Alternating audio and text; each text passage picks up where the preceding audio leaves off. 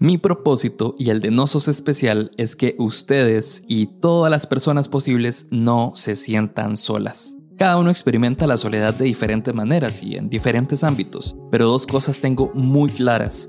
Primero, todos sufrimos algún tipo de soledad. Y segundo, nadie merece sentirse solo. Una de esas soledades es cuando sabemos que algo está pasando con nuestra salud mental, pero no sabemos pedir ayuda. O quizá guardamos muchas inseguridades con respecto a la ayuda psicológica.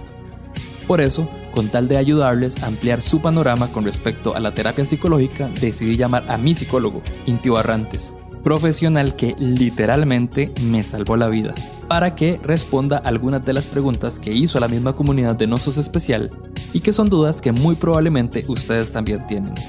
Espero que sea de mucho provecho. Yo soy Diego Barracuda y esto es Pregúntale a mi psicólogo por No Sos Especial.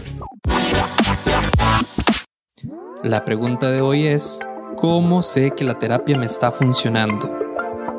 Bueno, yo voy a responder eh, en este caso más bien cuando he estado sentado del otro lado, cuando he estado sentado, digamos, eh, en, el lado del el consultante, cliente o paciente, cualquiera que sea el término según los enfoques. Yo, por ejemplo, mm, siento que de alguna manera el proceso me da herramientas evidentes, muy, muy evidentes. Eh, las puedo percibir eh, incluso agradecería, en los procesos que yo recuerdo en la vida, yo, yo agradecería que esas herramientas eh, sean como, como transparentes, que hubiesen tenido nombre y que me las hubieran como casi que identificado.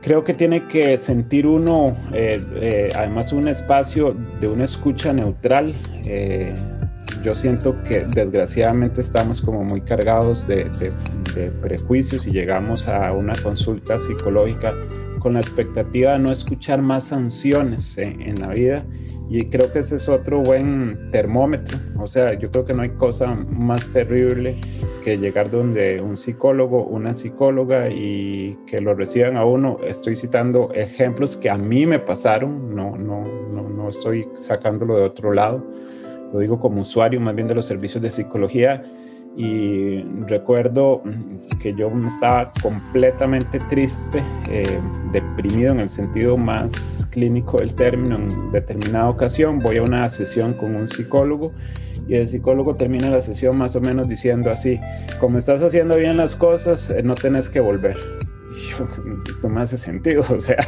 yo no sé si estoy haciendo bien las cosas o no, eh, pero no me hace sentido que, que, no tenga que volver, o sea, yo realmente estoy muy mal, no, usted está haciendo bien las cosas y si usted está haciendo bien las cosas, no tiene por qué volver, así que no vuelva.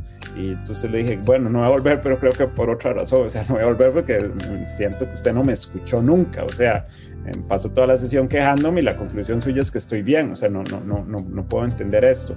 Y ahí hay como una cosa muy clara, o sea, yo no me sentí escuchado y eso creo que es una de las variables más importantes.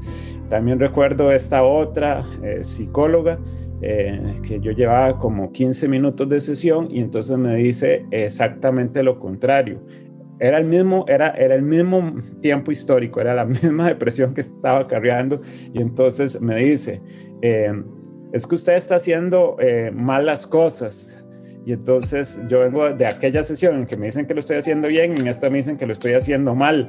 Eh, y yo contándole exactamente las mismas cosas. Y entonces yo le digo, la verdad es que yo soy psicólogo y, y vengo por escucha. Y lo que me estoy topando aquí son juicios de valor. Entonces ya no voy a hablar de, de, mi dolencia, voy a hablar de filosofía del bien y del mal. Y entonces le digo yo, o sea, según qué parámetros lo que yo estoy haciendo está mal.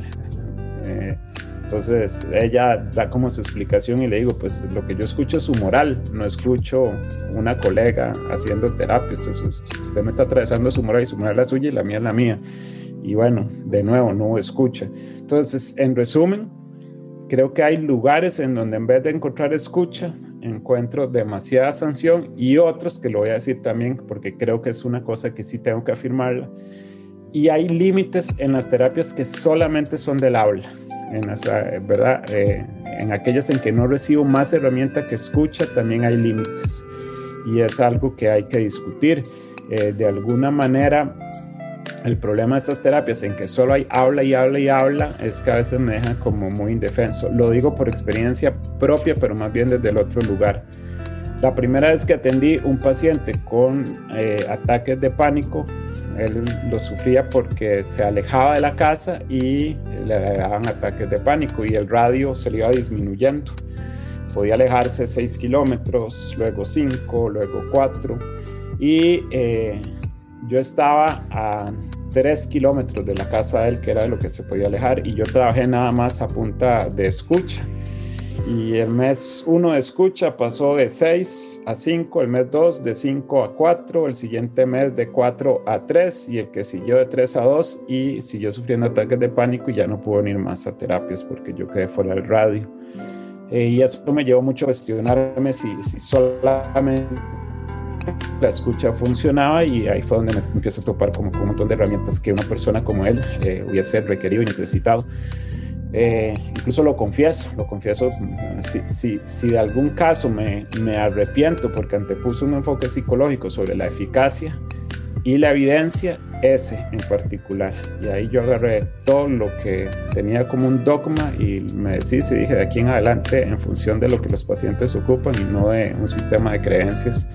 Eh, y a partir de ahí empecé a entender esta importancia de dar herramientas en casos como esos, eh, porque aunque tal vez pude haberlo escuchado siete años más, eh, hubiera seguido sufriendo los ataques de pánico sin mucha variación. Eh, y, creo que esas son las dos claves. Siéntase eh, honestamente escuchados y escuchadas y mm, sientan que el proceso les provee herramientas concretas, o sea, que ustedes saben qué hacer con esa herramienta.